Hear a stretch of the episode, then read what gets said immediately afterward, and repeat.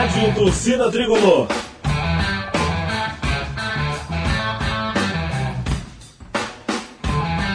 Rock Flu.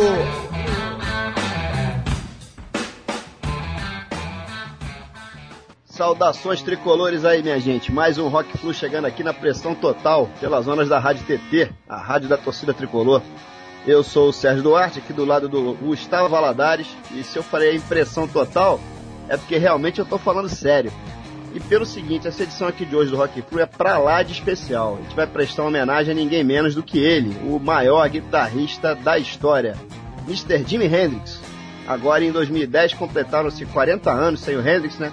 Ele que partiu aí pro andar de cima no ano de 1970, aos 27 anos de idade apenas. Aliás, escolhemos aqui essa última semana de novembro para gravar esse programa, justamente porque ele estaria completando 68 anos agora no próximo dia 27 caso estivesse vivo ainda hoje, né? Claro. E a ideia é fazermos aqui uma espécie de tributo ao som do mestre, mostrando o legado sonoro que ele deixou para a humanidade, né? Já que ele constitui uma influência fundamental para todo e qualquer guitarrista que se preze pelo mundo afora.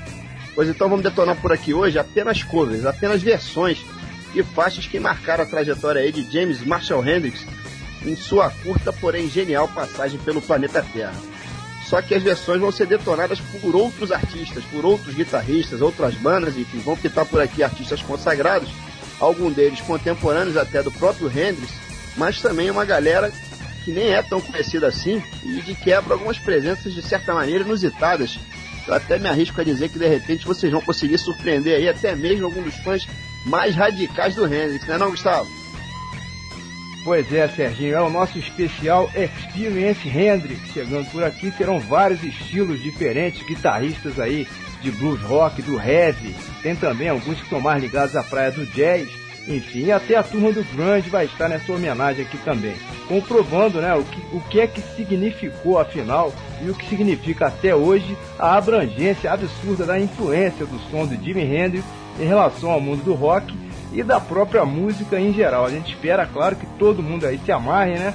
Bom, e para ajudar a gente a apresentar aqui essa edição especialíssima do Rock Flu, toda dedicada ao maior guitarrista de todos os tempos, temos um convidado ideal aqui, o Carlos Triniani Sales, paulistano que hoje reside na cidade de Itu, no interior de São Paulo, a cerca de 100 quilômetros da capital, o grande Tito Salu, ele que a gente sempre agradece muito, sempre dá uma força tremenda aqui na divulgação de cada edição do Rock Flu. Enfim, que além de ter a formação aí na área de comunicação social e publicidade, é poeta e músico aí dos bons e, claro, um grande fã do Jimi Hendrix a ponto de ser dono de uma comunidade lá no Orkut, né, dedicado ao guitarrista e participar ativamente aí de vários outros grupos de discussão também na internet. Tito, meu camarada, foi muito legal você finalmente ter aceitado aí o nosso convite, né, cara, para participar aqui do programa. Seja super bem-vindo aqui ao Rock Club, meu irmão. Valeu, Gustavo. Participar do Rock Club é uma honra para mim, pois vocês são peças fundamentais do movimento blues rock no Brasil. Seus programas são excelentes, tanto no setlist como no levantamento biográfico dos artistas. E hoje nosso especial está fora de série. Espero muitos amigos conferindo em peso e também muitos membros da comuna Jimi Hendrix Brasil do Orkut, do Grande Bob Tequila. Também tem dois blogs incríveis, o Reminisce Jimi Hendrix e o Guitar Blues Rock. Lá você encontra uma fonte inesgotável de bons sons. É verdade, é verdade. Pois é, e, e, e Bob Tequila, mandar aqui um abração pra ele, figura rara. Legal, Tito, mas o Gustavo te descreveu na apresentação, cara, agora há pouco, ele acabou esquecendo a coisa que é importante, né? O fato de que você é corintiano, que é justamente aí o teu time que tá brigando com o Fluminense palmo a palmo o campeonato brasileiro inteiro, né? A gente pode falar praticamente de cabo a rabo, em busca desse título. Aliás, além disso aí, cara, o Corinthians comemora esse ano seu centenário. Né? A gente aproveita aqui para te parabenizar. Afinal, não é porque o programa se chama Rock Flu que a gente vai deixar de reconhecer a importância do teu time, né? No cenário do futebol brasileiro, tetracampeão brasileiro, ou até tanto quanto a importância de qualquer outro grande clube do nosso futebol, é claro, né? Afinal, antes, um Corinthians, um Fluminense, um Atlético Mineiro, um Cruzeiro, um Internacional, enfim. Antes um clube grande, como esses todos aí que eu citei, e muitos outros que temos aí pelo Brasil afora, do que um São Caetano da vida, né? Um Grêmio Prudente, com todo respeito, né? que são times aí que não, não existe liberdade, né? A Vera, torcida zero, tradição zero Ainda bem que esse último daí, o Grêmio Prudente, já caiu pra segundona, né? é, obrigado aí. Também deixo meus parabéns ao Corinthians aqui, 100 anos de raça e tradição. É, esse Brasileirão tá indefinido quem será o campeão, apesar do grande favoritismo do Flu. Vamos torcer pro Guarani agora arrancar um empate em Engenhão. Os pontos que o Corinthians perdeu pro Ceará, pro Atlético Goianiense em casa, agora estão pesando muito. Para mim, os jogadores do Timão boicotaram Adilson Batista. Apesar dos grandes desfalques na crise, não era para ficar sete jogos sem vencer. E contra o Vitória, o Ralph, que sempre se destaca na marcação, jogou mal e fez um pênalti infantil. Parece que nem Fluminense nem Corinthians querem o título aí, perderam pontos para time que estão lá embaixo na tabela. Você acha que agora, faltando apenas duas rodadas, já dá para cravar quem vai ser o campeão? Ou vai ficar tudo mesmo lá pro último minuto do último jogo? O que, você acha, cara? Ah, vai ficar pro último minuto, né? Esse, esse, esse campeonato vai definir na última rodada, aos 47 do segundo tempo. eu, eu, eu, arrisco até a dizer quem vai fazer o gol, cara. É o Belete. Belete vai fazer o gol do título aí. Ah, cara. Tô torcendo pro Guarani. O Guarani vai arrancar o um empate no, no Engenhão. Pô, mas vocês vão ganhar do Goiás, cara? Fala sério, pô. Ah, com certeza. É. O Ronaldo vai voltar contra o Goiás, vai arrebentar. E se o Corinthians não ganhar o brasileiro, vai ganhar a Libertadores ano que vem. Não entendo tanto anti-corintianismo aí falando dos erros de arbitragem. Afinal, o Corinthians foi muito prejudicado com isso. É brincadeira, meu irmão. Ô Tito, o, o, você falou em erro de arbitragem aí, cara. Jogaram a pilha, o, o, o, rolou o show do Paul McCartney essa semana aí, né? Alguns dias. E foi no Morumbi, ele tomou um tombo aí no final do show. Falaram que se fosse no Pacaembu, marcava um pênalti pro Corinthians, cara. Você, você falou a coisa certa aí, cara. Eu, a, a, gente aqui no Rio ficou meio sem entender aquela demissão aí do Adilson Batista. Acho que puxaram o tapete dele, né, Tite? Será que foram os ah, jogadores? Acredito, hein? É, aquele negócio foi meio estranho já. Eu, eu achava ele um bom técnico. É.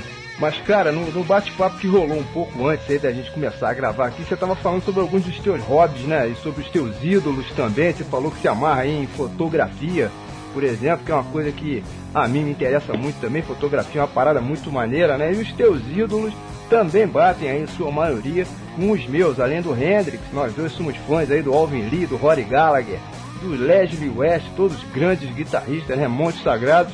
Mas você comentou também sobre futebol, né? E falou sobre o Rivelino, o Roberto Rivelino, que jogou tanto no teu Corinthians aí quanto no meu Fluminense. Eu também tenho o Riva como um dos meus ídolos máximos aí, cracaço de bola, né? Campeão mundial aí jogando pelo que é considerado o maior time da história das Copas do Mundo, né? A seleção de 70.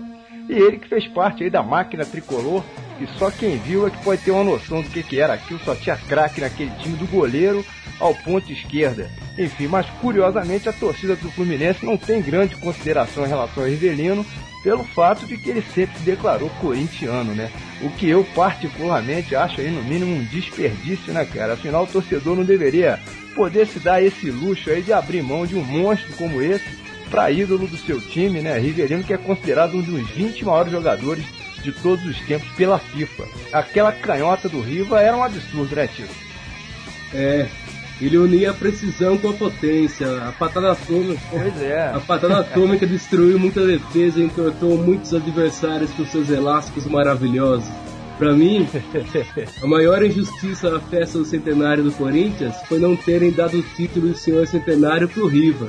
Por todas as categorias de base do clube, o maior jogador que passou pelo timão. Era época de ouro do futebol, né, cara? Pô, Riva jogava muito, né, cara? É, verdade, verdade. Admiro muito também o Garrincha, que para mim é o maior nome do futebol arte. Na Copa de 62 fez de tudo. Num lance contra a Tchecoslováquia, ele saiu da bola cercado por três backs que correram para pegá-la, bateram cabeça e caíram. E o anjo das pernas tortas saiu com a bola. Mas, ô Tito, eu acho que se fosse hoje ele ficava sem bola, sem nada. Antigamente os caras também vão te encontrar, hein? Verdade. ô, ô Tito, e tem também o Neto, né, cara? Que você tava falando aí. O Neto é um dos grandes ídolos. Teu, que história é essa, cara? Ah, com certeza. Sobrava uma falta pra ele, era gol, não tinha distância. Pra mim foi uma grande injustiça ele ter ficado de fora da Copa em 90. o Neto, cara, como, como jogador, no máximo era um excelente comentarista, cara. E olha lá, pô. Que isso, cara, o Neto ganhou o brasileiro em 90 praticamente sozinho, cara. E o time do Corinthians era fraco, só tinha, não, tinha, não tinha estrela, né, cara? E ganhamos no São Paulo em pleno Morumbi. Eu tava lá, tava presente. Pô, acabei esquecendo do Ronaldo, não posso deixar de falar do Ronaldo. Um dos melhores jogadores da história do futebol. Copa de 2002 apavorou. Cada golaço, cada arrancada. E no Corinthians não fez por menos, né? Faturou o Paulista na Copa do Brasil. Grande jogador. Melhorou. melhorou. Falou no Neto, agora falou no Ronaldo, melhorou um pouquinho. Mas o peso é quase o mesmo dos dois, né, Sérgio?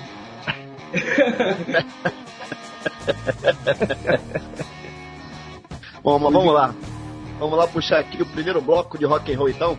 Hoje a ordem por aqui é não falar muito, o negócio é deixar esse som rolar direto. Até porque todo mundo conhece aí de cor e salteado a história do Mestre Hendrix. E nós mesmos já fizemos um especial por aqui, todo dedicado a ele, né, alguns anos atrás.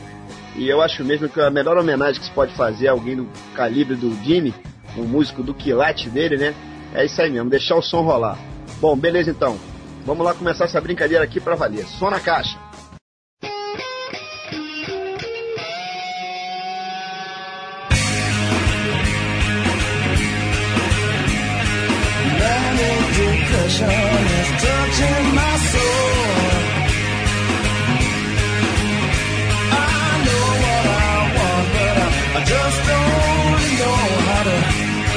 in.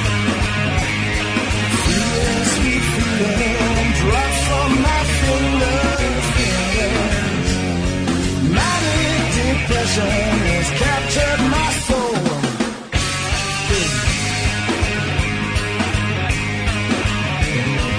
Woman so willing, sweet in vain, love, love, and when it's over. Oh, music, sweet music, I wish I could my tenderness. Now, manic depression's a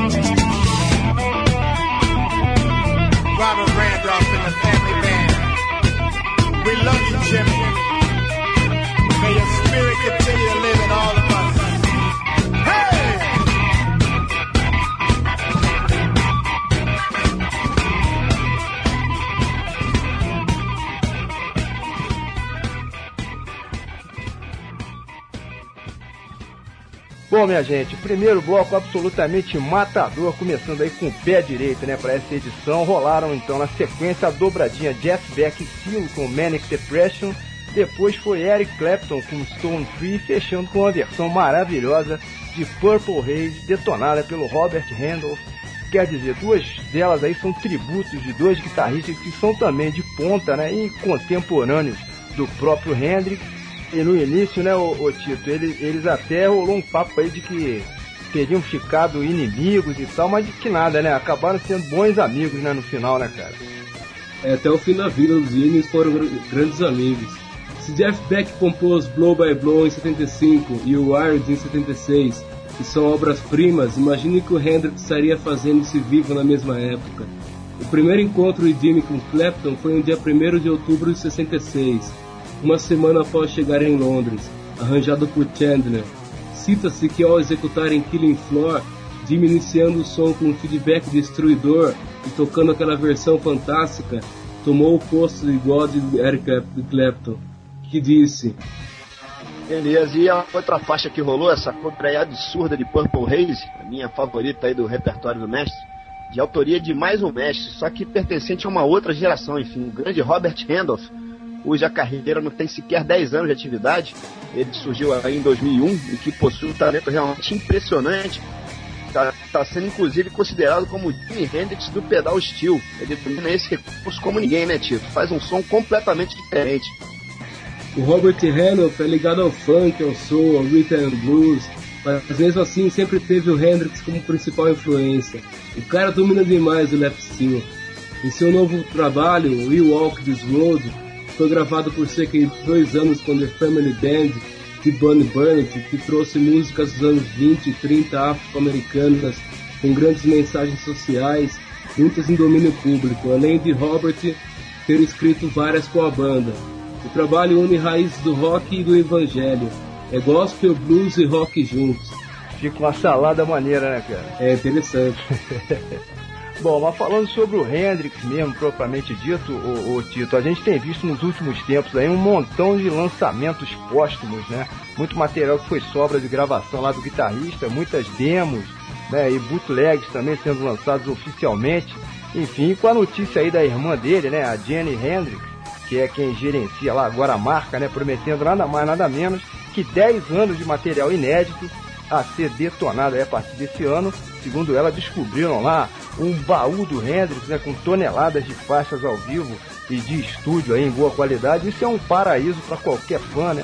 Para qualquer Hendrix maníaco que se preze, né, cara? Aliás, a gente andou lendo aí muitas críticas duras aí em cima desses lançamentos, alguns críticos simplesmente descendo o malho aí impiedosamente, taxando isso tudo aí de no mínimo oportunismo barato, né? Nada mais do que isso, mas a verdade é que para quem é fã, cara, não tem jeito, né? Não tem como não curtir cada lançamento desses aí, cada suspiro desses.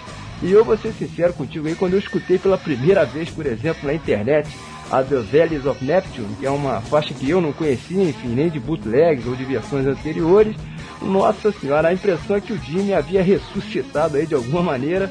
Mas o que, é que você acha desses lançamentos aí, em particular? Isso aí é pra malhar, cara, ou é pra curtir? Diz aí. Ah, tem que curtir mesmo, né, cara?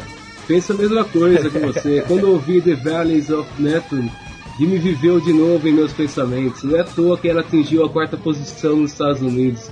É sucesso, é, sucesso crítico e comercial enorme. Kramer garante que tem muito material inédito ainda. O box set que lançaram agora, West Coast Seattle Boy, Jimi Hendrix Anthology, tem mais de 4 horas de material raro do Jimmy, são 4 CDs e um DVD documentário. Ouvi algumas faixas, são gravações magistrais, está espetacular. Agora todos os CDs do Hendrix está vindo com o documentário da obra. E do último 18 de setembro até 3 de novembro, rolou a exposição The Experience, Jimi Hendrix and Manson's Yard, que foi muito interessante, uma exposição de fotografias clássicas e inéditas de Jimmy pelo renomado fotógrafo britânico Mankiewicz. As fotos são de 67 e chegaram em boa hora, né, Serginho? ah, cara, muito, muito legal essas informações aí. Especialmente esses CDs aí que estão saindo com DVD bônus, né? Isso é muito bacana. Bom, ainda tem o tal projeto, né, o Experience Hendrix, que é uma coisa maravilhosa, né, detonado lá também por iniciativa da irmã dele, né, da Jane. Esse projeto tá, já existe há vários anos e consiste simplesmente em reunir um timaço de guitarristas e de artistas no mundo do rock and roll que saem em turnê lá pelos Estados Unidos, fazendo na verdade o que a gente está fazendo também um pouco aqui hoje, né?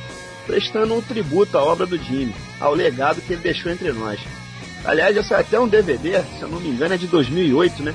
Reunindo algumas dessas apresentações dos anos de 2002 e 2004, com gente do calibre aí de um Buddy Guy, de Kenny Wayne Shepherd, do Chris Leito, do Tommy Shannon, do Nick Taylor, né, do ex-guitarrista dos Stones, além do próprio Robert Randolph e muitos outros nomes mais. Na programação desse ano de 2010, por exemplo, tiveram presente saiu Johnny Lang, o Matunanja do Indígenas, o pessoal dos do Los Lobos, o próprio Steve Vai também, que prestou sua reverência eterna ao mestre Jimmy, e por aí vai, né? Com o perdão do trocadilho. Aliás, essa turnê Experience Hendrix 2010 passou pela primeira vez pelo Canadá, até então ela era restrita ao território americano. Então não custa nada sonhar, né, Tito? Algum dia acaba vindo parar aqui pro nosso lado também, né? Já pensou, cara, uma Experience Hendrix Brasil? Que loucura que seria isso, hein? Realmente, o Brasil merece o Experience Hendrix. Temos bastante pessoas fãs de psicodelia por aqui. Em 2000, eu achei incrível a performance de Eric Gales, grande guitarrista canhoto que toca com a guitarra de destra invertida, mas sem trocar as cordas. Interessante poder ver Billy Cox em 2000 e até 2004 tínhamos ainda Mitch Mitchell. Ver esses caras em ação junto com tantos grandes nomes detonando ternos clássicos de Jimmy é um momento histórico que alimenta intensamente a chama de Hendrix. Ô Tito, mas o. De repente rola no Rock in Rio agora aí, né, cara? Já pensou um dia aí só de Experience Hendrix? Sensacional, né? Seria muito bom. Sonhar não custa nada, né, cara? É. Bom, no próximo bloco vamos puxar um material ao vivo pescado exatamente dessas turnês de Experience Hendrix. Vai rolar Crosstown Traffic com o Living Color, Come On, numa versão arrasadora aí do Kenny Wayne Shepherd, fechando então com outra cover que é simplesmente nota 10, Hear My Trainer Coming, detonada aí pelo Mato Nonge, guitarrista do Indígena. Vamos lá, vamos detonar isso aí.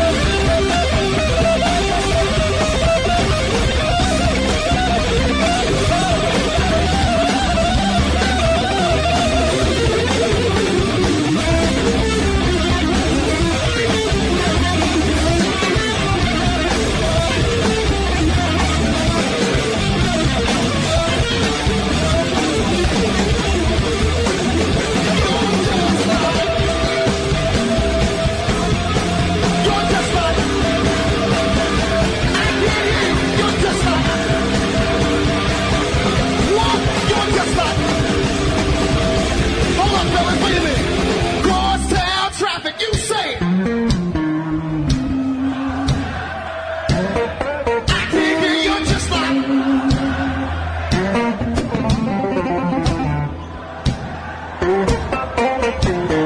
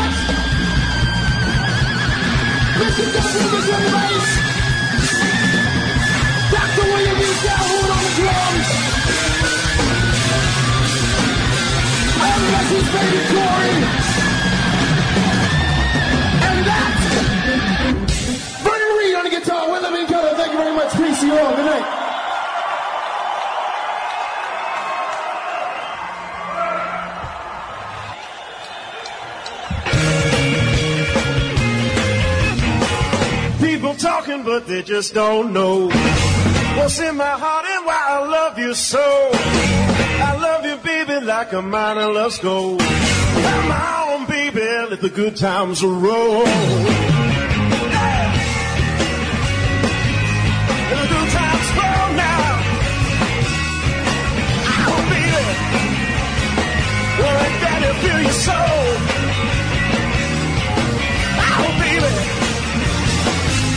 And the good times roll.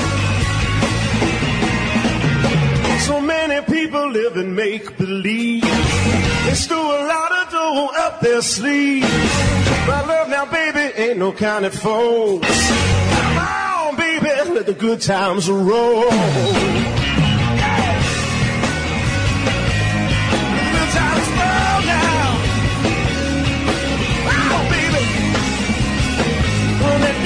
your soul. Oh, baby. The good times roll now.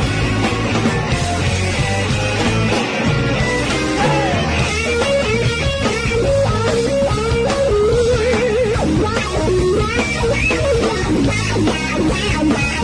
wow, wow, wow, wow. Música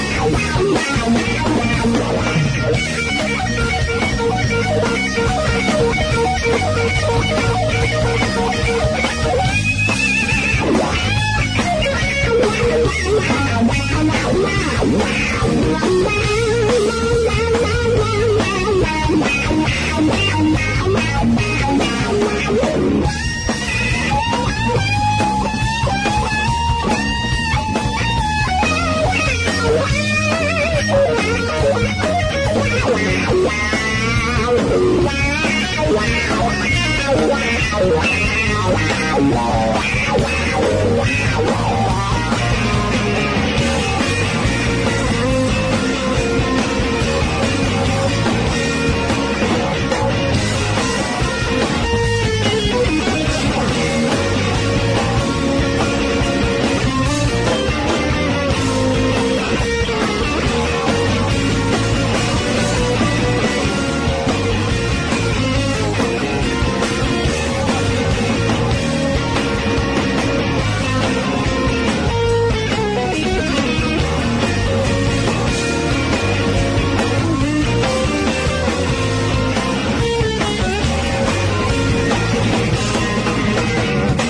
think tonight you know it's understood. It's even nicer when we're feeling good. You got me flipping like a flag on a pole. Come on, baby, let the good times roll.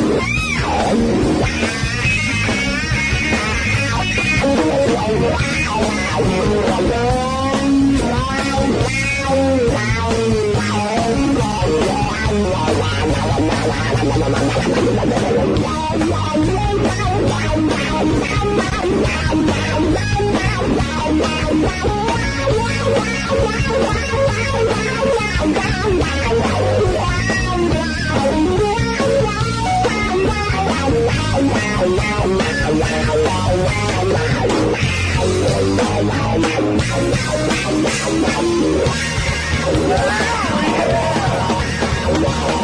you.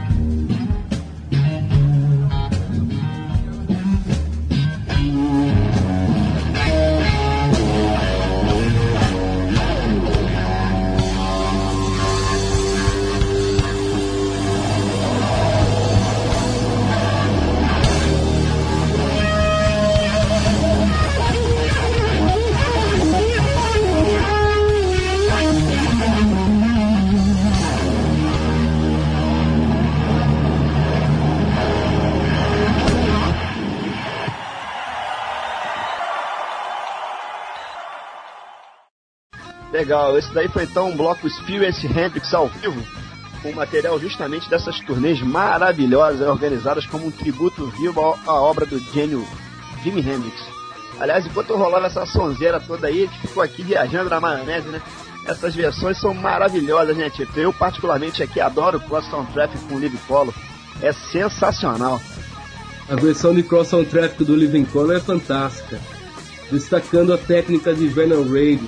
Kenny Wayne tira frases e riffs fabulosos com a guitarra, e Matomandi flagra demais a guitarra hendrixiana, destruiu.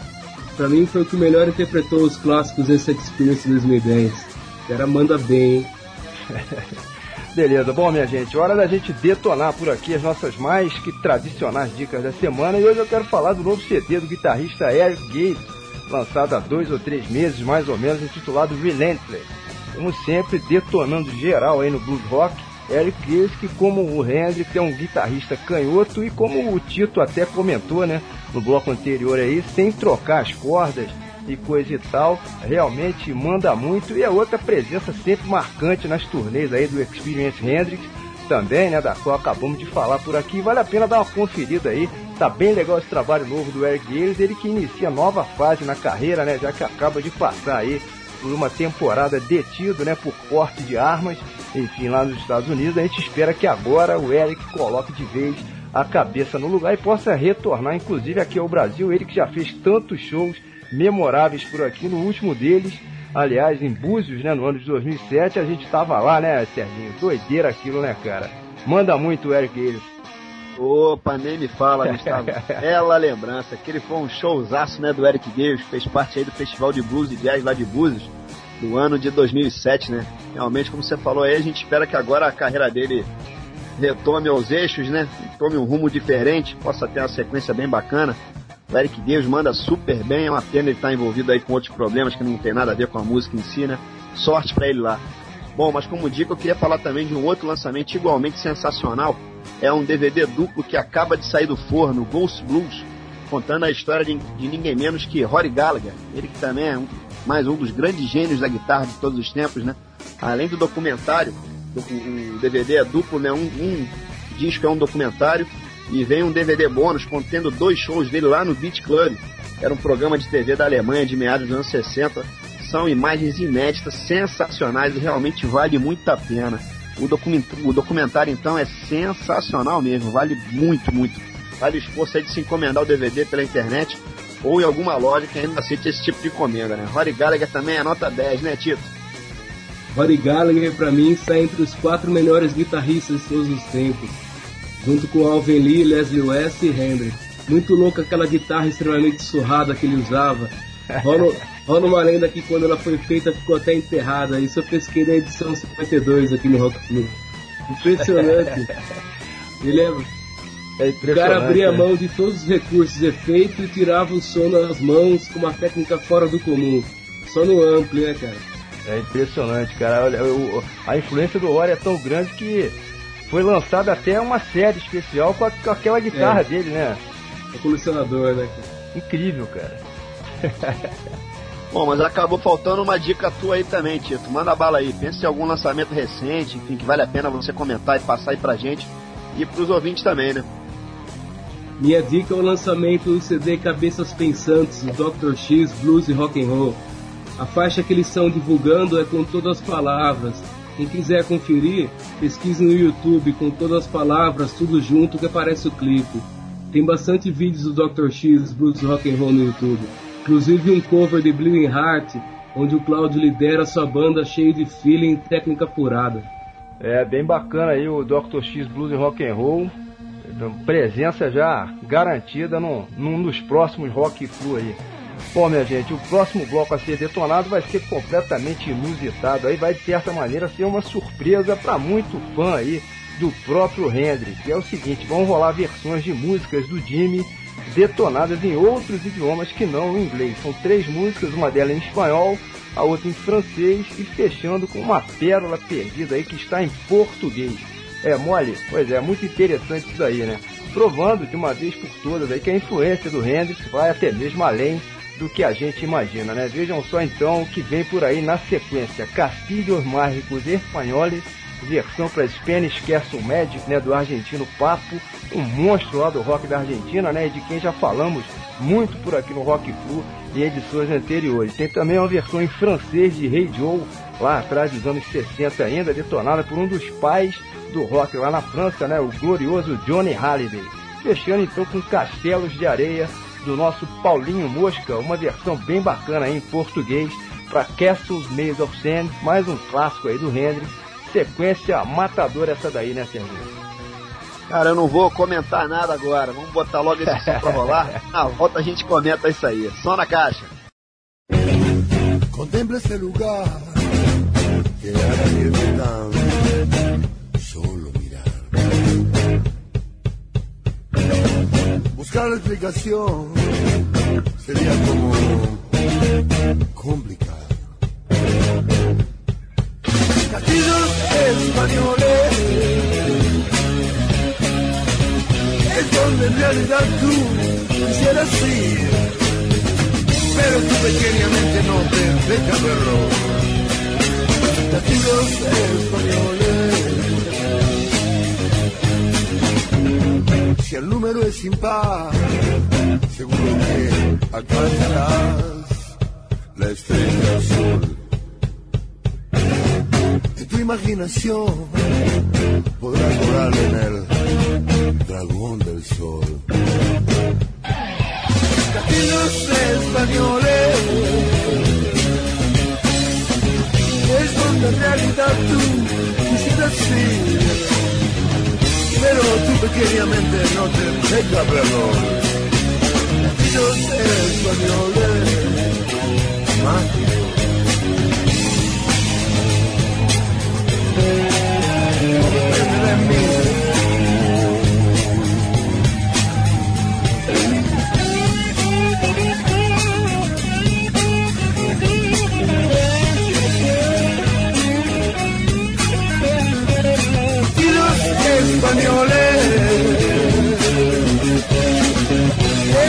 me olvidas tú, quisieras sí.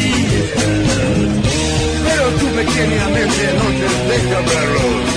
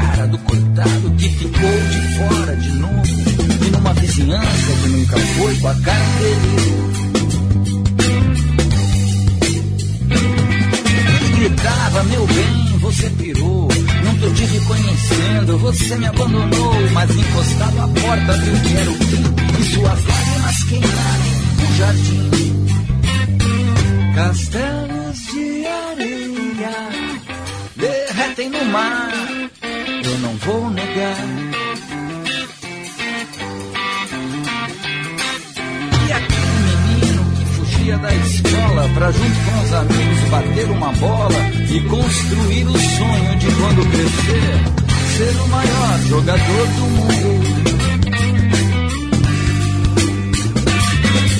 As ruas passaram, aquele craque cresceu e teve sua chance que a sorte lhe deu. Mas naquela noite alguma coisa falhou e uma bala perdida o encontrou. Castelos de areia derretem no mar, eu não vou negar.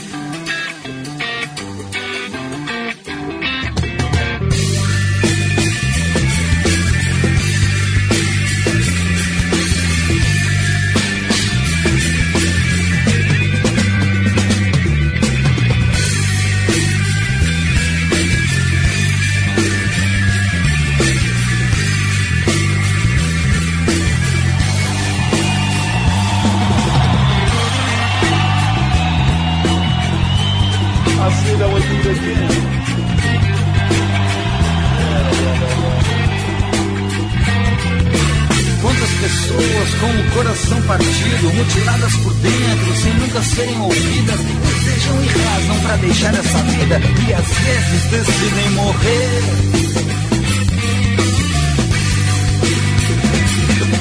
Arrastam a cadeira, sobem à beira da janela, sorriem pra dor, hoje eu acabo com ela e algum sinal as faz pular, pensando, é Deus que veio me salvar. Castelos de areia derretem no mar, eu não vou negar.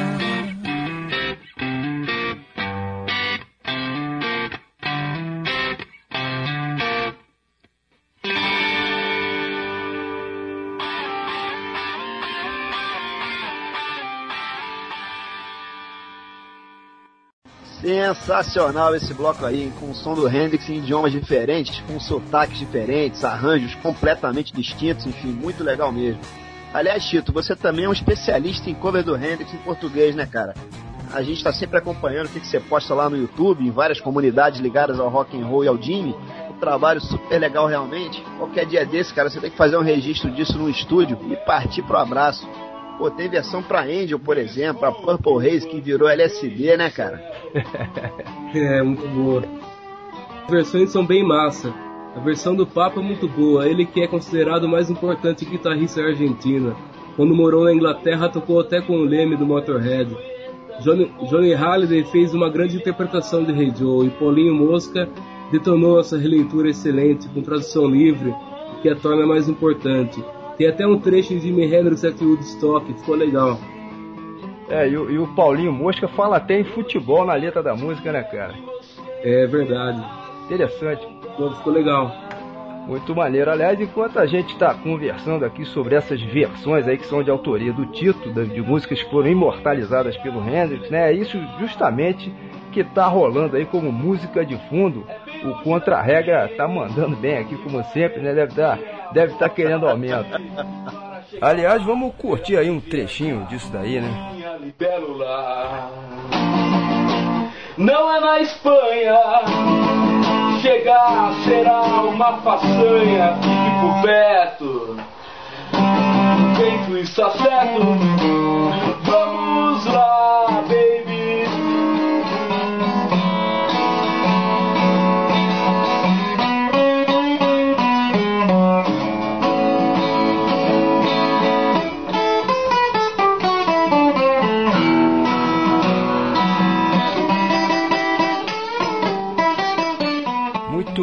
Muito, maneiro, né?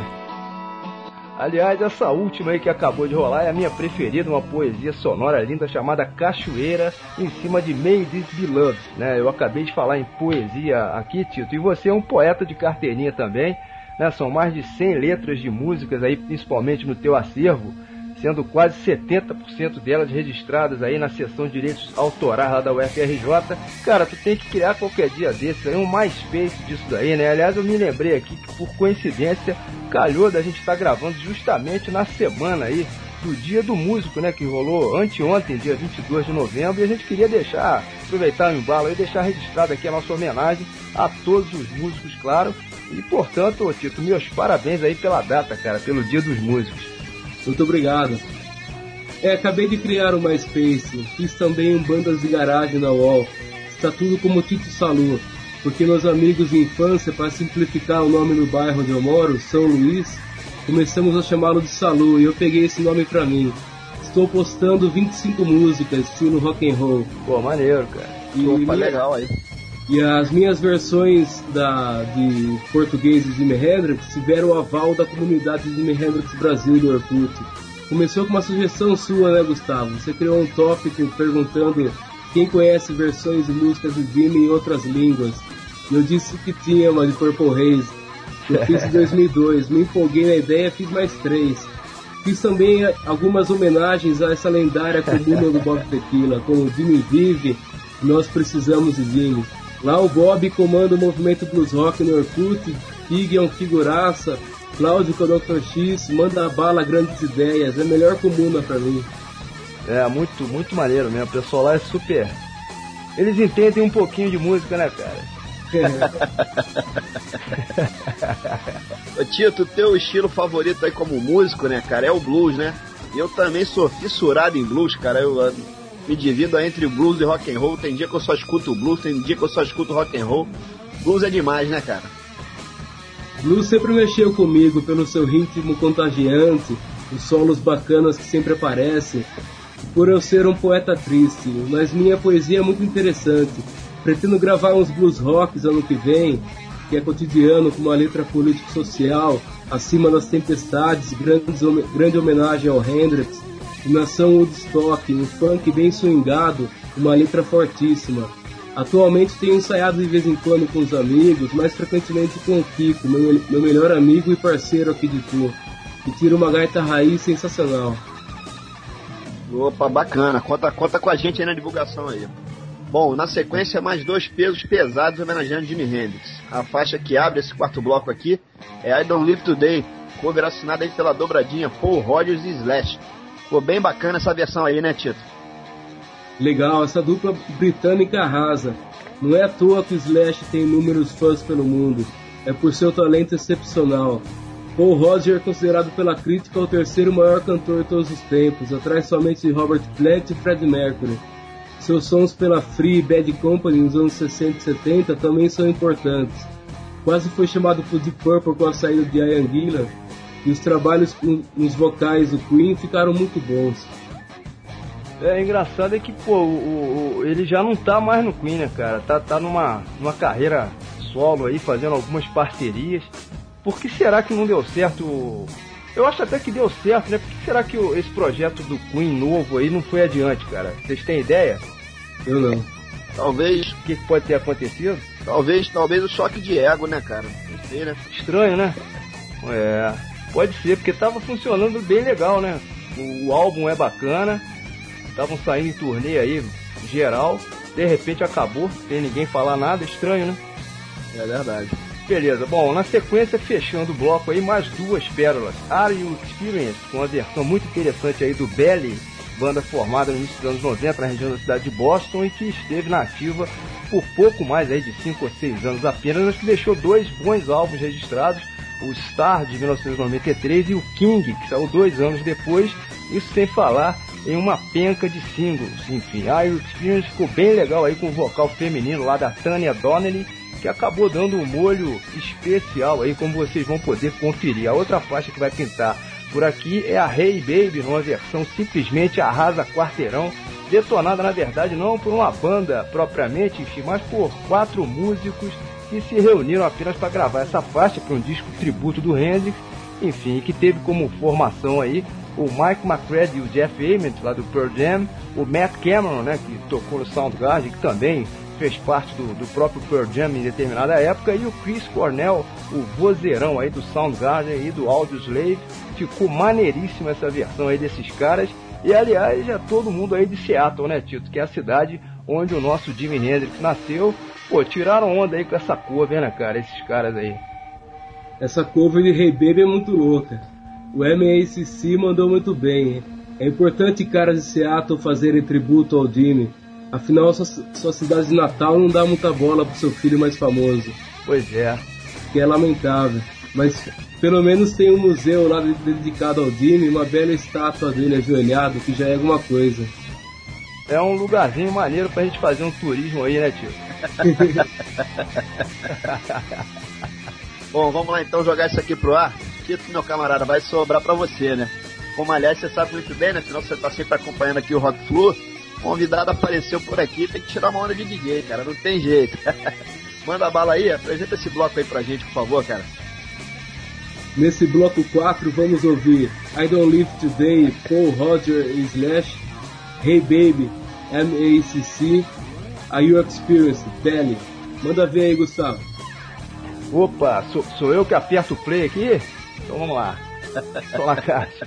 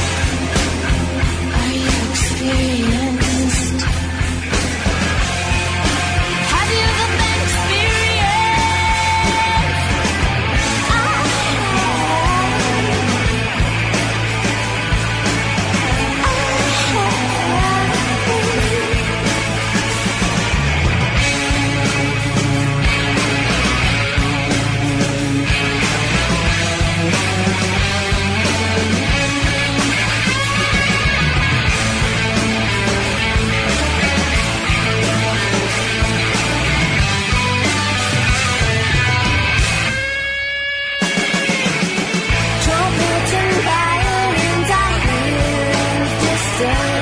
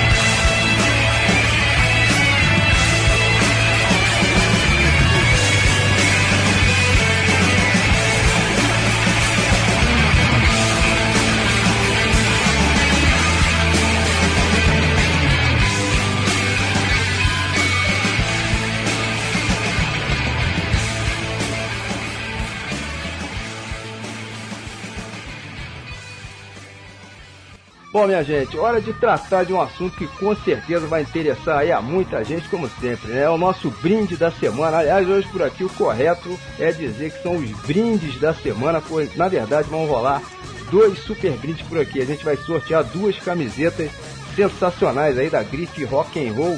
Portanto, serão dois os ouvintes que vão faturar por aqui dessa vez. São chances aí em dobro para todo mundo, né? E é o seguinte, uma delas tem como tema o Jimi Hendrix, claro, e a outra é um modelo do The Who, que aliás é lançamento aí, saiu do forno essa semana, inclusive, fazendo uma dobradinha campeã aí entre o The Who e o nosso Fluminense Futebol Clube, que no caso virou aí o The Flu, lá da coleção Rock e Futebol da Rock and Roll. O modelo do Hendrix é da coleção Rock e Bebidas, brincando no caso com a marca de cerveja Heineken, né, mesclando aí com o nome do Hendrix e coisa e tal. Também lá do site, né, o www.rockandroll.com, rock and roll meio que aportuguesado, né, R O Q U E N, R O U. Quem tiver curiosidade, então é só clicar por lá, enfim, para dar uma conferida nesses modelos aí de camiseta e aproveita também para surfar geral, né, lá no site da Rock and Roll. Afinal, são dezenas de modelos de camisetas e acessórios de rock aí, tudo de primeiríssima qualidade. Bom, e para faturar então esses brindes, ficam valendo os dois primeiros ouvintes que responderem corretamente pra gente a seguinte pergunta: Qual famoso guitarrista do rock brasileiro já apareceu na TV usando justamente essa camiseta do Hendrix que a gente está sorteando aí, lá da Grife Rock and Roll, tá beleza? Ele tem uma carreira solo de grande sucesso já há alguns anos e possui no currículo aí também o fato de ser guitarrista e vocalista de uma das principais bandas do rock nacional de todos os tempos. Acho que já tá bom isso daí como dica, né? Bom, só para fechar então é o seguinte, quem ainda tiver dúvida, basta entrar lá no próprio site da Rock and Roll e procurar, pois essas imagens da TV estão postadas por lá. Tá feito? Participem aí, pois realmente esses dois brindes aqui de hoje são super especiais aí. Beleza, Gustavo. E a gente agradece aqui, antes de mais nada, ao Anderson Santos, né, nosso camarada lá da Rock and Roll, que cedeu aí esses dois brindes aqui pro programa, para podermos sortear aqui pros ouvintes. Aliás, como sempre, né, o Anderson tá sempre dando uma força aqui pro Rock. Show de bola. Só lembrando, enfim, também o seguinte, para participar, basta todo mundo então mandar um e-mail pra gente, lá pro nosso e-mail de praxe, né, o rockflu, arroba torcidatricolor.com.br. E vamos combinar aqui então o seguinte: o primeiro ouvinte que acertar a resposta leva essa camiseta do Hendrix. E o segundo já leva para casa aí o modelo que mistura o The Who com o Flusão, o The Flu. Tá combinado? A camiseta do Hendrix é realmente sensacional, é top de vendas lá do site. E esse modelo aí do The Flu com certeza vai arrebentar também. Só pra vocês terem a ideia, nas costas tem o número 10 com a inscrição Keith Moon, que era o batera loucaço lá do The Who, né? Muito bacana isso aí. Aliás, o Anderson pediu para avisar que essa coleção nova que está saindo aí também tem um modelo do Flamengo ligado ao Metallica e o modelo do Botafogo ligado ao Kiss. Também estão muito bacanas. Mas é claro, né, que o carro-chefe tem que ser a saída do Fluminense, né? A Deflu. Essas camisetas da rock and roll são maravilhosas. Ainda mais pra mim que adoro uma Heineken. Você era o primeiro a mandar esse e-mail. Vi também uma linda do Corinthians, com dois braços de guitarra no lugar dos remos, coisa que eu sempre fiz na escola. E ainda com um símbolo, um símbolo da paz na parte de cima da âncora. Ficou muito boa. Rock and roll estampado na veia. É, essa, essa do Corinthians também é uma das mais. que tem um design mais maneiro, né, cara, lá do site. Ficou. Né? Ficou legal pra caramba. Tá certo, mas com relação ao sorteio aí, você já entra então como favorito, né? Afinal, você sabe tudo aí sobre o Jimmy, é até covardia, né, cara? Matito, vamos falar mais um pouco aqui sobre o Campeonato Brasileiro. A gente já falou sobre os times aí que estão lá na ponta, né, brigando pelo título. Fluminense e Corinthians, mas e a turma lá de baixo da tabela, cara? O que que você tá achando? Quem é que cai pra segunda divisão, cara? Dá o teu palpite aí. Além de Grêmio Prudente e Goiás confirmados, eu acredito que vai cair o Guarani e o Havaí pelos confrontos. É, vamos ver. Essas últimas rodadas aí vão ser uma doideira, né, cara? Perfeito. É, eu, eu, eu tenho uma opinião aqui um pouquinho diferente. O Goiás e o Prudente já foram, né? E tem mais duas vagas aí na disputa. E eu tô achando que uma é do Havaí. E a quarta eu tô achando que é de um certo rubro-negro aqui do Rio, hein? o, pass- o passarinho me contou que eles vão estar disputando ali cabeça a cabeça com o Guarani. E vai acabar sobrando pra eles. É, cara, eu, Tomara. eu, eu tenho uma opinião parecida com a do Serginho aí, mas eu troco o Havaí pelo Guarani. Eu acho que vão cair Grêmio Prudente, Goiás, Guarani e Flamengo aí nessa ordem. Nessa ordem, cara. Porque assim, cara, a gente fica tranquilo, a gente não precisa entregar pro Guarani. A gente ganha do Guarani tranquilo. Derruba eles pra baixo também. E o mais interessante aí é que no ano que vem a primeira divisão vai estar muito forte, né? Estão subindo aí o Curitiba, o Figueirense de volta, o Bahia, né? Que havia descido aí há sete anos, estava na segundona já há quase uma década, né? Não é mole não. Enfim, e o campeonato do ano que vem, cara, não vai ser brincadeira, caindo quatro equipes, como sempre, né? Quem não se preparar legal vai ralar, né, tio? É verdade, o ano que vem será mais equilibrado, com equipes fortes subindo, mas tem que mudar a tabela. Os clássicos regionais têm que ser os últimos jogos, senão fica uma palhaçada, né, cara? Flu ganhou três pontos fáceis e ainda passou o Corinthians no saldo de gols. Espero que o Timão já entre classificado para a Liberta 2012 ano que vem. Mas, ô Tito, estão falando aí que o Palmeiras não vai nem pra campo, cara. Será que vai, vai ser WO mesmo? Vamos colocar o, que cara? vamos colocar o time juvenil para jogar. É muito, muito, muito bacana essa volta do Bahia, né? Comentar isso aí. O Bahia que sempre tem uma tradição enorme, né? Já foi campeão brasileiro, tricô, grande tricolor lá da Bahia, né? Ficou tantos anos aí afastado. É bacana voltar ao Bahia, a gente vê de volta aí o Curitiba, o Figueirense, né? Do nosso amigo Marcelo teve aí, mandar um grande abraço. Ele deve estar feliz da vida aí. O Figueira tá subindo e o Havaí provavelmente está caindo, né? É verdade, é verdade. É. Bom, minha gente, hora de chamar o quinto bloco aqui pro ar. E quem abre os trabalhos agora é o mestre Paul Gilbert, com a versão dele para Highway Child. O, o Paul que sempre se declarou aí ter Jimi Hendrix como sua influência número um, disparado, né? Muito embora o seu som sempre tenha seguido aí pela trilha de um rock mais pesado, né? Um hard rock, até com pitadas de heavy, né? Um pouquinho de progressivo também. Ele fez parte de bandas importantes, né? Como o Racer X na década de 80, depois o Mr. Big nos anos 90 até que há cerca de 15 anos mais ou menos tem se dedicado exclusivamente à sua carreira solo, compondo, tocando e cantando, enfim, sempre mandando muito bem. Tecnicamente, o Paul Gilbert é um guitarrista muito bom, né, não, Tito? Paul Gilbert é um exímio guitarrista. Aos 19 anos já era professor da GIT de Los Angeles. Atualmente leciona também no Japão. Curto muito aquela ideia de ele usar uma furadeira com paletes acopladas na broca para tocar. Eu acho legal. Tem- os caras, tem, tem uns que inventam cada uma, né? É muito legal, cara, muito legal.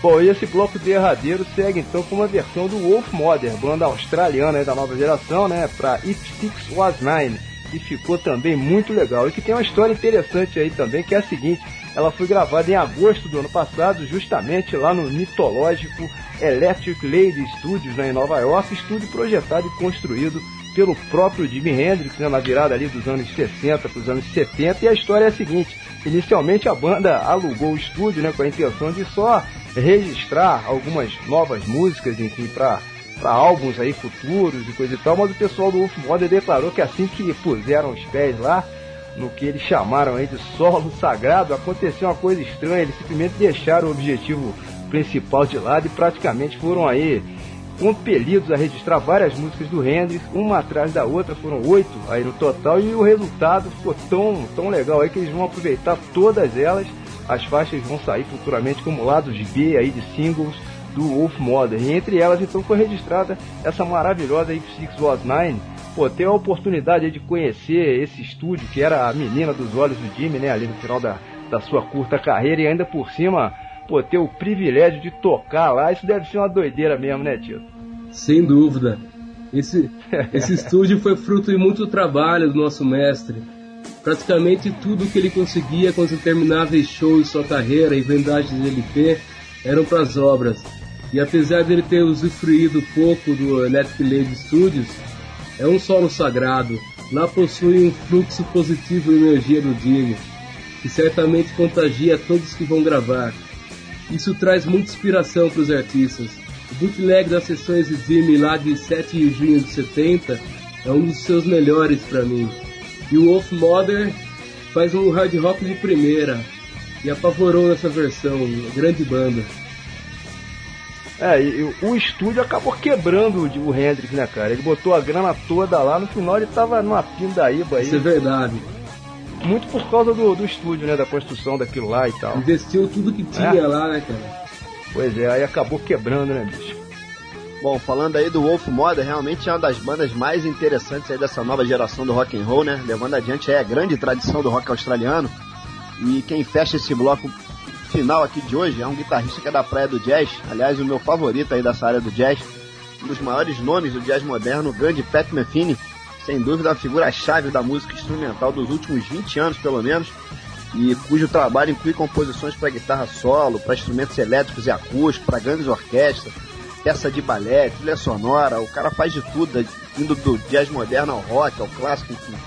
Que também foi um dos pioneiros da música eletrônica, tendo sido um dos primeiros músicos de jazz que tratou o sintetizador como sendo um elemento útil né, em termos de composição e também de execução. Pat Metheny também tem participação decisiva no próprio desenvolvimento de diversos novos tipos de guitarra, tais como a guitarra acústica soprano, a guitarra de 42 cordas, aquela Picasso, né, a guitarra de jazz aí, Ibanez, PN100 e por aí vai. Sem falar uma variedade incrível de outros instrumentos feitos sob encomenda.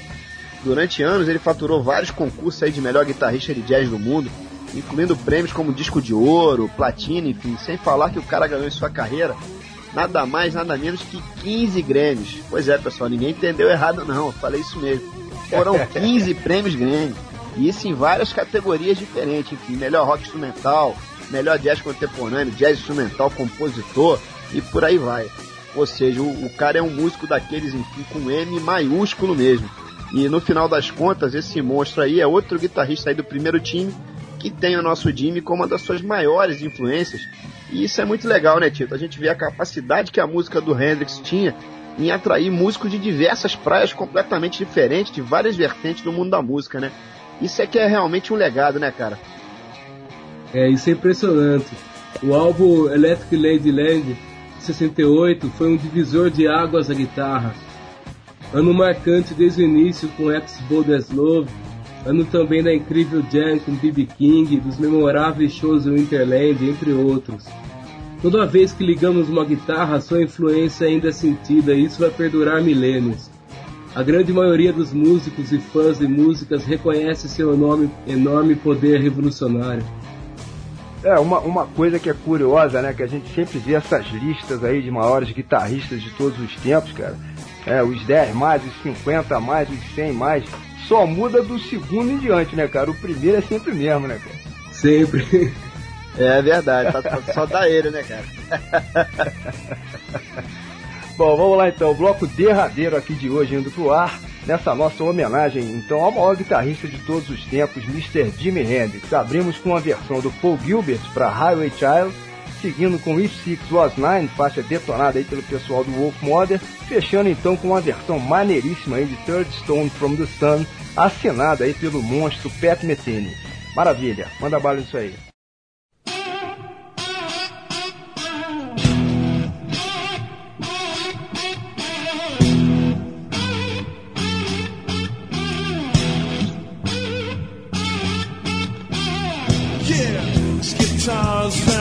Across his back. His dusty boots is his Cadillac. A flaming hand is the blowing in the wind. And seeing the bed so long, it's a sin. He left home when he was 17. The rest of the world he had longed to see. But everybody knows his boss. A rolling stone, yeah, there's no one. Now you probably call him a tramp, but I know it goes a little bit deeper than that. He's a highway child. Yeah. Now some people tell me he had a girl back home that messed around and did him pretty wrong. Kinda tell me it kinda hurt him bad, kinda made him feel pretty sad. No saying what went through his mind. But anyway, he left the world behind. Everybody knows the same old story. In love and war, you can't lose to glory.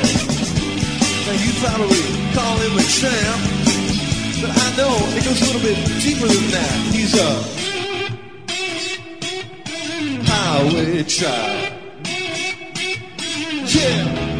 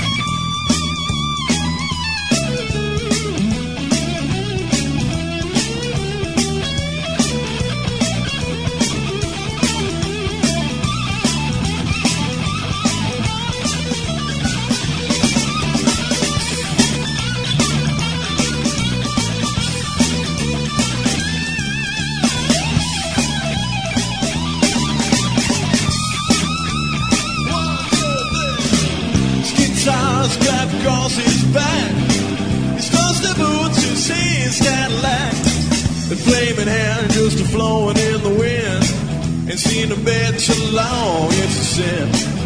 Now you probably call him a tramp. But you know, it goes a little bit deeper than that. He's a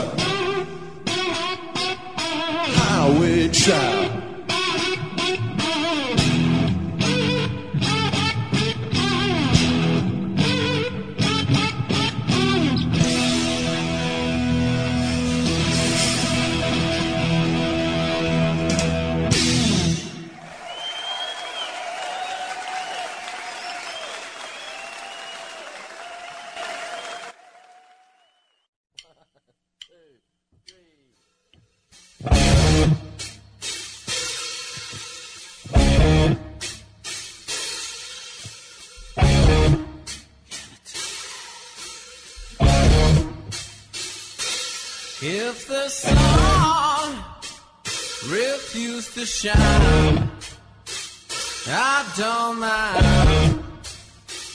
I don't mind. If the mountains fell to the sea, let it be. It ain't me.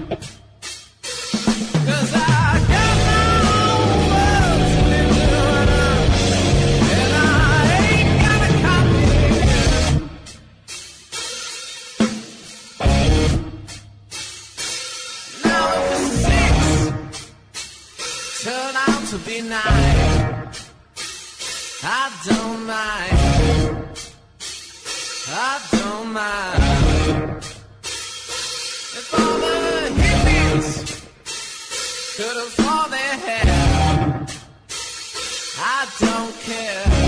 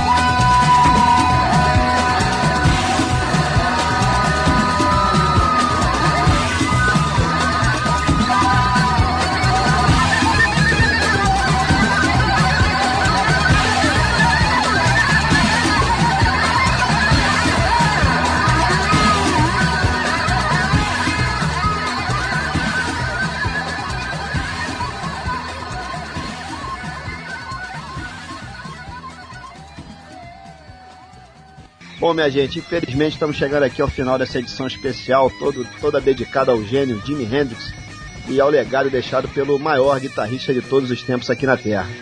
Ele que passou como um cometa né, pelo mundo da música, deixando a sua marca na história para todo sempre. Essa é que é a verdade. A influência da música do Jimi Hendrix vai ser sentida com toda certeza ainda por muitas e muitas décadas, por muitos e muitos séculos talvez, né? Eu posso me arriscar a dizer, nessa altura do campeonato, né, cara? Estamos aqui nós três reunidos há mais de duas horas falando sobre o Jimmy, curtindo todo esse som que rolou hoje aí, autênticas homenagens a ele, né? Versões de suas músicas detonadas por diversos artistas, né? Como um tributo à sua obra e à sua vida. E acaba sendo inevitável a gente tentar imaginar o que teria acontecido ao mundo rock and roll, ao, músico da, ao mundo da música em geral, né? Se ele tivesse permanecido um pouco mais aqui entre nós, né, cara? Essa é uma pergunta sempre recorrente, enfim, já muito se especulou sobre isso. Já tiveram vários livros lançados com esse tema. Mas diz aí, cara, na tua opinião, o que seria do rock? O que seria da música, né? Especialmente da guitarra, né? Se o Jimmy tivesse sobrevivido por mais uns 10, uns 20 anos pelo menos. O que, que, que você acha que iria acontecer? Como é que estaria a carreira dele? É, o Jimmy em suas últimas entrevistas citava que queria reger uma orquestra imensa. Imagine agora as sinfonias hendrixianas, cara. O cara tinha uma inspiração inesgotável, um arsenal de truques e malabarismo, truques com a guitarra, e ainda queria fazer uns desenhos animados para aumentar o grau de interpretação das obras. Seria um momento histórico ver ele dividindo o palco com Leslie West, Allman Brothers, Jethro Tull, sonzeira que ia sair, hein? Pra mim, pro Bob Tequila, pros seus seguidores, Jimmy foi assassinado a mão do safado Mike Jeffrey, que era seu empresário pilantra. Quem quiser conhecer essa história, acesse o tópico Jimi Hendrix, uma morte polêmica no Jimi Hendrix Brasil do Orkut lá. É, tem um monte de teorias aí, cara. O que, que você acha que aconteceu na tua opinião, cara? Hein, Tito? Como é que, como é que rolou isso daí? Aquela, aquela, aquela namorada dele tinha participação?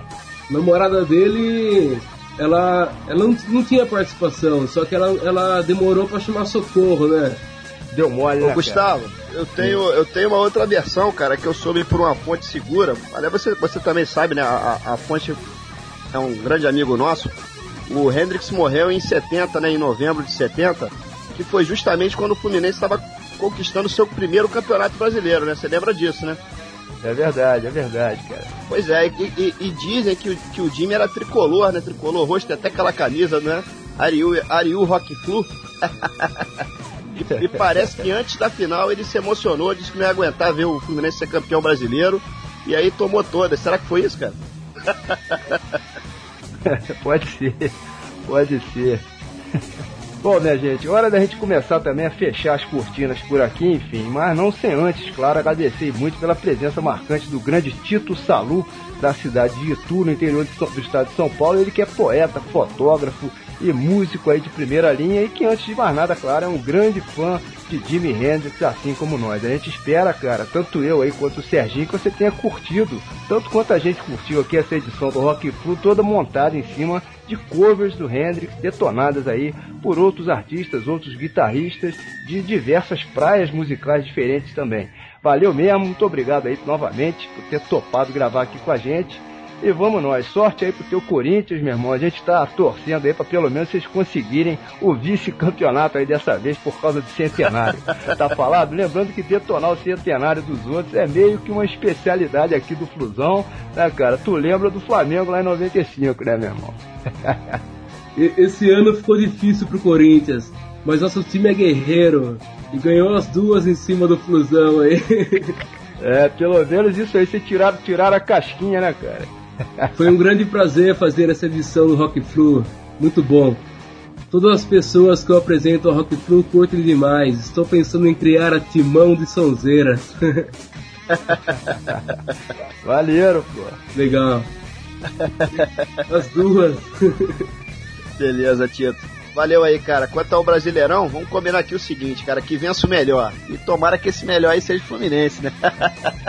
Mas deixa eu puxar um gancho final aqui, cara, que é o seguinte, um lance que até passou meio que batido durante o programa. Pô, cara, você mora em Itu, justamente aí na tua cidade, que rolou recentemente o badalado SWU Music Arts Festival, um mega festival de rock com artistas do mundo inteiro indo até Itu, aí na tal da Fazenda Maeda, né? Foram quase 80 músicos se apresentando por aí, se eu não me engano. uma loucura realmente, né? A gente acompanhou, claro, as imagens que passaram na TV e que correram o mundo. Foram várias atrações aí do primeiro time, né? Como Dave Matthews Band, o pessoal do Pixies, né? A Joss Stone, o Queens of Stone Age. Sem falar em muitos brasileiros também que marcaram presença, né? Mas a gente leu em alguns relatos na internet, muita gente reclamando que na verdade rolou um caos total. A gente queria saber de você o seguinte, cara, o que é que foi afinal esse festival aí, cara, com um olhar diferente de alguém que reside aí na cidade, né? Você esteve por lá, assistiu algum show, deve ter sido, deve realmente ter sido uma loucura aí pra cidade, né, cara? É, no centro de Itu, na sexta-feira antecedente ao festival, apareceram vários turistas com destino ao SWU, mas o movimento desses peregrinos pararam na Arena Maeda e nos locais de repouso. Via-se muitos desses dormindo nos bancos das praças. A organização do festival falhou demais, né, cara? O público enfrentou problemas para chegar, estacionar carros, os portões atrasaram duas horas para abrir no primeiro dia, as filas para conseguir alimentos eram enormes. Logo após o show do Rage Against, acabou a cerveja e no final faltou até o que comer. Isso queimou a imagem da organização. Os malucos queriam quebrar tudo. Ainda para completar, no fim do primeiro dia, uma quantidade absurda de lixo espalhado pelo gramado por toda a arena. Nada sustentável. Foi chato também a demora para sair do local. Eu não fui no SW, li as, essas informações na UOL e na Rolling Stone, mas eu curti o show do Pixies. É, o, o- essa fazenda aí é muito longe do centro de Itu? Como é que é? Explica pra gente aí. É, é longe, fica na, numa estrada próxima a Castelo Branco. Agora você falou aí em lixo, né? Comida que faltou, a bagunça toda, o caos. Mas, pô, acabou a cerveja os caras ficaram malucos, né, cara? Acabar a cerveja não pode, pô. Você tá louco? Pô, Brincadeira. Acabar a cerveja no festival de rock, né? Pelo amor de Deus. brincadeira, meu. Custava seis reais. Uau. Seis reais a latinha. Mas tava gelada pelo menos, cara? Devia estar, né? Pra ter acabado, pô. Não, mas as últimas já, já foram quentes.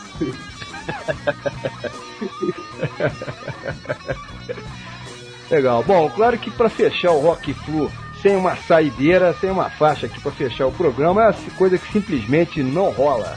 É, não rola. Vai pintar por aqui então a ultra clássica Voodoo Child, uma interpretação aí magistral, e outro guitarrista que era aí do primeiro time, que também acabou vazando pro andar de cima muito cedo, né? Essa é que é a verdade, praticamente no auge aí de sua carreira, ele também tinha o Hendrix como influência maior. Eu tô falando do grande Steve Ray Vaughan, ele que também não poderia ficar de fora aqui dessa homenagem, né, Tito? De jeito nenhum, né, cara? Sem dúvida. Steve Ray Vaughan levou os anos 80 de volta às raízes do blues, com suas performances memoráveis e solos únicos, daquele encordoamento 013 com a mesma afinação de Jimmy, Mi bemol. É, Steve Ray é brincadeira, né, cara? É, show de bola, minha gente. Finalizando hoje por aqui, então, a- em grande estilo com o Voodoo Child, faixa mítica aí do repertório do Jimmy Hendrix. Versão muito bacana aqui do Steve Ray.